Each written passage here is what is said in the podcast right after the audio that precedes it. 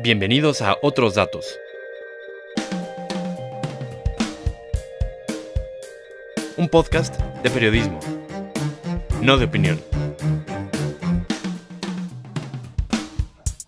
Ante la fuerte crisis económica que golpea a México, principalmente por las medidas para contener la pandemia de COVID-19, muchos, incluido el gobierno, se preguntan por dónde empezar a tomar medidas que permitan impulsar la recuperación del país. Para las autoridades la situación no es fácil.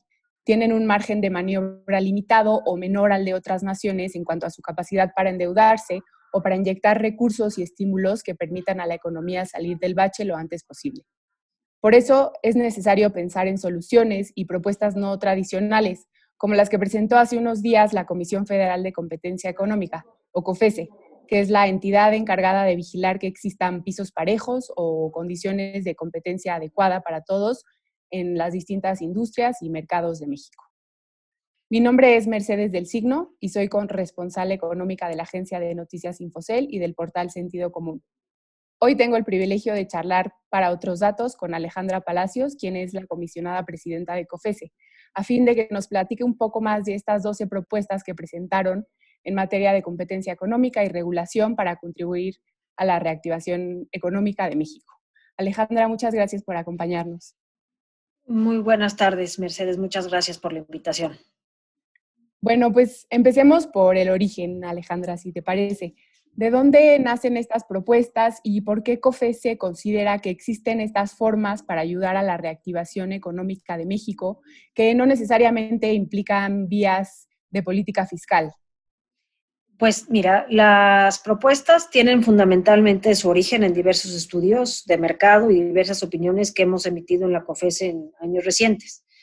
Es decir, cada vez que analizamos un mercado, eh, por distintas razones, ya sea porque tenemos que hacer un análisis de fusión de empresas o una investigación eh, o un estudio de mercado, pues nos damos cuenta que eh, hay ciertas regulaciones y temas de barreras y falta de política pública que tampoco ayudan a que haya competencia en los mercados. Y entonces, digamos, además de hacer nuestras actuaciones y sanciones, normalmente también hacemos recomendaciones a otros reguladores. Nos pareció interesante en este momento en donde lo que necesitamos hacer es hacer crecer la economía, juntar todas estas propuestas eh, en un documento y sí me parece este, que son más potentes juntas que cada una de ellas eh, por separado. Y la idea, Mercedes, básicamente es, es, es la lógica siguiente. Pues ahorita estamos en una crisis y lo que hay que hacer es que el mayor número de empresas puedan estar. Si tú estás en el ring, aunque estés tirado, pero si estás en el ring, tienes oportunidad de eventualmente pararte y pelear. Si estás fuera del ring, no vas a estar. Eventualmente llegará un ciclo de crecimiento económico y entre más empresas puedan estar en el ring, más oportunidades hay para que más empresas eventualmente se vean favorecidas con el ciclo de crecimiento económico. Y en esta lógica de hacer que más empresas puedan participar en el mayor número de mercados es que están eh, pensadas este conjunto de propuestas. Correcto. Y antes de entrar a que nos platiques con un poco más de detalle las propuestas concretas que presentó COFESE hace unos días, me gustaría preguntarte justamente en este sentido, pues, ¿en qué sentido la crisis sanitaria y económica del COVID-19 pudo empujar a que los mercados enfrenten condiciones adversas a la competencia o que se den concentraciones con pocos actores? Bueno, el hecho de que hubiese habido, este, digamos, un cierre temporal de la economía, pues eso necesariamente generó que hubiera falta de oferta, de demanda, perdón, que es que los consumidores saliéramos a consumir y eso hace pues, que algunas empresas que no tienen la capacidad, digamos, o la tesorería para aguantar estos tiempos de crisis hayan tenido que cerrar. Y eh, las crisis económicas en general lo que traen son concentraciones de mercado, porque las empresas que aguantan estos baches son las empresas grandotas que tienen tesorerías muy grandes, este, o a lo mejor algunos este, grupos que se dedican a distintas industrias, entonces a lo mejor pierden en un mercado, pero otro mercado está operando bien y entonces, este, digamos, con las ganancias de uno pueden soportar las operaciones de otro, pero normalmente las empresas chiquitas, las pequeñas, pues no, no resisten este tipo de crisis. Y como te, como te digo, lo que queremos es que el mayor número de empresas pueda estar participando en los mercados, aunque los mercados estén lentos, porque eventualmente vendrá un ciclo de crecimiento económico y entre más empresas estén, más se van a aprovechar de este ciclo y habrá más competencia en el mediano plazo. El crecimiento es más sostenible con más empresas que con menos. Okay. Eh, y bueno, ya entrando un poco más en materia, ustedes desde COFESE eh, decidieron aglomerar estas 12 pues, áreas de oportunidad concretas donde, donde ven que con algunos cambios regulatorios se puede justamente hacer mucho para que la economía crezca, los mercados funcionen mejor y la recuperación sea pues más estable ¿no? y, sostenida. Eh, ¿Nos puedes platicar un poco de entre estas 12 acciones, cuáles ves, cuáles consideran ustedes que sean las de mayor impacto y, cómo y por qué podrían acelerar el crecimiento económico? Yo creo que todas son de impacto. Este, de hecho, eh, lo interesante de estas propuestas es que están enfocadas a distintos mercados, o sea, hay algunas que ayudan al sector financiero, otros al sector farmacéutico, este, otros para que todo el tema de transporte y logística en este país eh, sea mejor y que los productos lleguen a las áreas de consumo a costos más baratos, eh, para que el gobierno gaste mejor su dinero cuando hace todas estas compras públicas reducir, por ejemplo, los, el costo del autotransporte, eh, lograr que a nivel estatal y municipal este, pueda haber este, instalación de nuevas empresas. Entonces, creo que no te puedo decir cuál tiene más impacto o cuál menos. Algunas, el impacto va directo al bolsillo de los mexicanos, como el tema de facilitar la entrada de genéricos al mercado o eh, facilitar que haya competencia en el sector del autotransporte de pasajeros. El 90, y, 90 del país se mueve hacia adentro del país en, un camión, no en un avión. Este, y luego hay otras que tienen impacto en sectores que a su vez tienen impacto en la competitividad del país. O sea, si nosotros tenemos la posibilidad de tener electricidad más barata, pues las empresas van a producir más barato y eso tiene un impacto en el costo final que pagamos en los bienes de consumo. Lo mismo todo lo relacionado con cómo operan los puertos, cómo operan los ferrocarriles.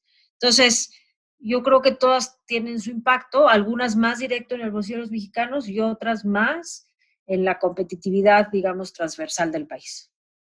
Claro. Y bueno, una de las propuestas que, que, presentaron en COFESE es la de llevar a cabo justamente una reforma al artículo 105 constitucional para abrir la puerta a que justamente el, el órgano regulador pueda presentar acciones de inconstitucionalidad sobre normas generales que violenten los principios de competencia en la Constitución. Entonces, ¿por qué esta propuesta ayudaría al crecimiento económico y cómo se beneficiaría más la, economía mexicana con ampliando esta facultad de COFESI.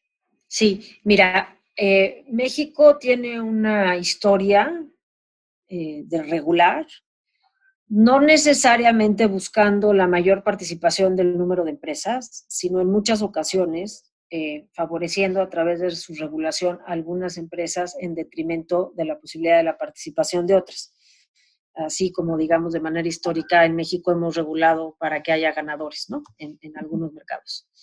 Y eh, la comisión, sí, hoy, con las facultades que tiene, lo que puede hacer es opinar y decir, oye, estás implementando esta regulación que va a cerrar el mercado y que va a hacer que las empresas no puedan participar, estás favoreciendo a una o a unas cuantas, este, y eso pues hace que no haya competencia y que los consumidores no tengamos la oportunidad de tener acceso eh, a los productos que estas empresas venden a, precios accesibles. Pero no tenemos la facultad de frenar esas regulaciones, ni siquiera la facultad, que es lo que estamos pidiendo, de pedirle a un tercero, que es el árbitro de las, de las regulaciones, que debería ser la Corte, respecto a, oye, esta norma que están implementando es contraria a lo que dice la Constitución respecto a que haya competencia eh, en los mercados y revisa si esta, es, si esta facultad es contraria al, al, mandato del artículo 28 y por eso se llama una acción de inconstitucionalidad. Te doy ejemplos muy concretos. Este, cuando inició este gobierno, el gobierno de Tabasco en lo particular decidió modificar las leyes de compras y las leyes de obra pública para que cualquier obra o compra relacionada con el sector energético se pudiera hacer a través de una adjudicación directa. La Corte ya dijo que esas modificaciones a esas leyes de obra pública y de adquisiciones en el Estado de Tabasco son contrarias a la Constitución y el Estado de Tabasco tiene que volver a regular. Eso se hizo a través de una acción de inconstitucionalidad que presentó en su momento eh, la Fiscalía General de la República. Ahora fuimos nosotros quienes les dijimos a la Fiscalía que esa ley era contraria al 28 y que nos hiciera el favor de representarnos y presentar esa controversia. Pero si, si la Fiscalía no, no, no piensa como nosotros, pues nosotros no tenemos esa oportunidad. Este, por ejemplo, en el estado de Coahuila, ¿no? Por darte un ejemplo, este, decidieron proteger justo antes de las elecciones a los ya dueños de estaciones de servicio y regularon para que hubiera distancias mínimas entre estaciones de servicio. Eso lo que hace es que genera pequeños monopolios, ¿no? Yo tengo una estación de servicio y me está asegurando por ley que no va a haber un competidor a X kilómetros de mi estación de servicio. Eso es contrario al artículo 28 constitucional. No lo podemos combatir. Tenemos que pedirle a alguien dentro de la Administración Pública Federal que en representación de nosotros vaya a la Corte a solicitar eso. Ya lo hicimos, se lo pedimos a, a la Fiscalía, lo presentó hace ya varios años. Eh, en el estado de Sinaloa, igual, a los transportistas locales los protegen porque no dejan que quien lleva el transporte de una zona del estado a otra regrese cargado para su zona, sino que cada quien nada más puede mover carga en una zona y las tarifas son reguladas y, digamos, hay, hay varias cosas que no permiten este, que sea relativamente barato contratar un camión que te mueva cosas de un punto a otro en el estado. También es contrario a la Constitución, tampoco lo podemos combatir. Y de estos ejemplos, Mercedes, hay muchos. Y eh, el país se vería mejor, estaría mejor, entre más empresas pudieran participar en todos los mercados y la Comisión no tiene la facultad para abogar por esto y por eso estamos pidiendo este, esta reforma al artículo 105 de la Constitución. Ok. Eh, pues también un ejemplo que, últimamente ha sonado mucho fue la inconformidad que, presentó COFESE con, las políticas en materia de energía eh, de, la Secretaría de Energía. La diferencia entonces con, la reforma constitucional que, proponen sería que ya COFESE pueda acudir directamente a la Suprema Corte a... Eh, Sí, lo que pasa es que hay dos figuras. Una es una acción de inconstitucionalidad, cuando dices, no me están afectando a mí directamente comisiones mis facultades, pero están yendo en contra de un artículo que a mí me toca, que, es mi mandato proteger, que es la competencia. Y la controversia, que es, la, digamos, lo que presentamos a la Corte por los temas este, en el sector eléctrico, Ahí es cuando alguien va en contra de tus facultades y ese se llama controversia constitucional, cuando un poder se mete en tus facultades, que es distinto que cuando alguien no se mete con tus facultades, pero está haciendo algo que es contrario a la competencia. Y lo que nos falta es justamente abogar por esto que es contrario a la competencia. Ok.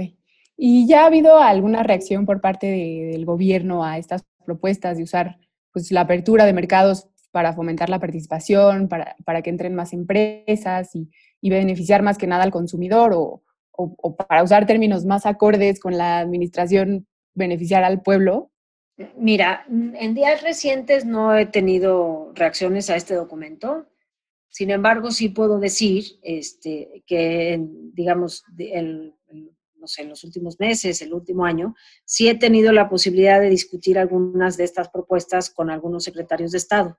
Ya decía yo que este documento no es original, sino que es fundamentalmente la recopilación de varias recomendaciones que hemos hecho en el tiempo. Entonces, eh, digamos, cada vez que emitíamos una opinión o hacíamos un estudio, tenía yo este, conversaciones para ir empujando estas recomendaciones.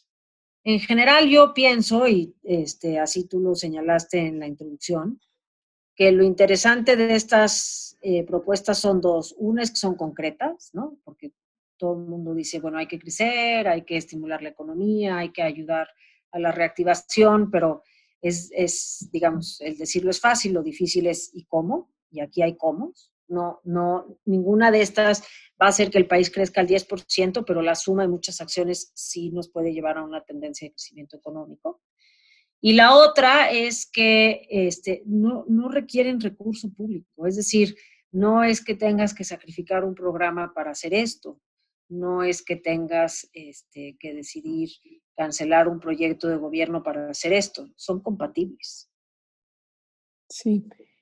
Y, bueno, finalmente, eh, algunas de, estas recomendaciones, pues de hecho no parecen ser tan compatibles o, van en sentido contrario de, de, algunas decisiones que ha estado tomando el gobierno federal. Me refiero, por ejemplo, en materia energética, al darle preferencias regulatorias a empresas estatales como Pemex y CFE, o en temas de asignaciones de contratos, eh, pues se hacen de manera directa en, en, vez de licitaciones competidas. ¿Por qué puede ser esto un error, el concentrar estos mercados pensando que a lo mejor es la mejor manera de seguir generando los ingresos que tanto necesita el gobierno?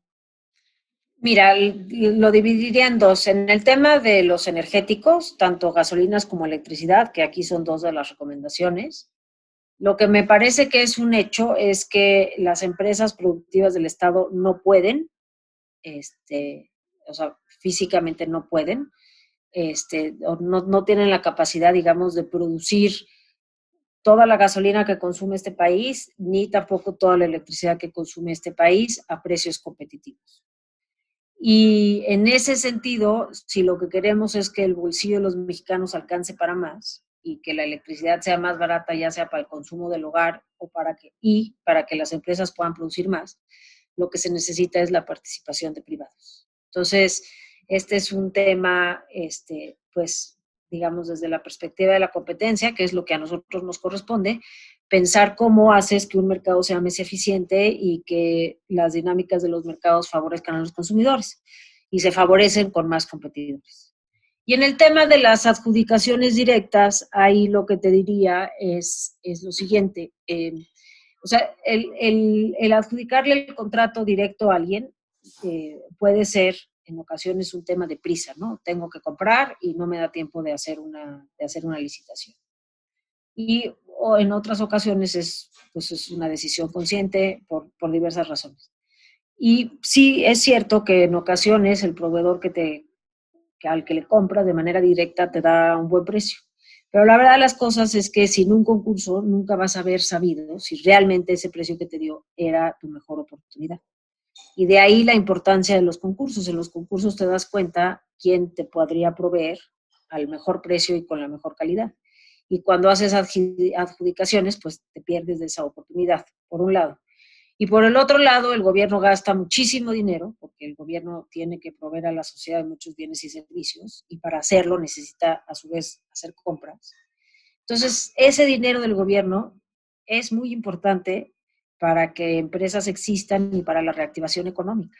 Y repito, el gobierno puede hacer a través de sus compras que haya más empresas en los mercados que menos. Entre más competencia hay y más proveedores de gobierno hay, pues más empresas hay que son empresas que a su vez generan empleo y cuando venga el ciclo de crecimiento económico serán será que haya más empresas en el mercado y más nos podamos favorecer del ciclo de crecimiento.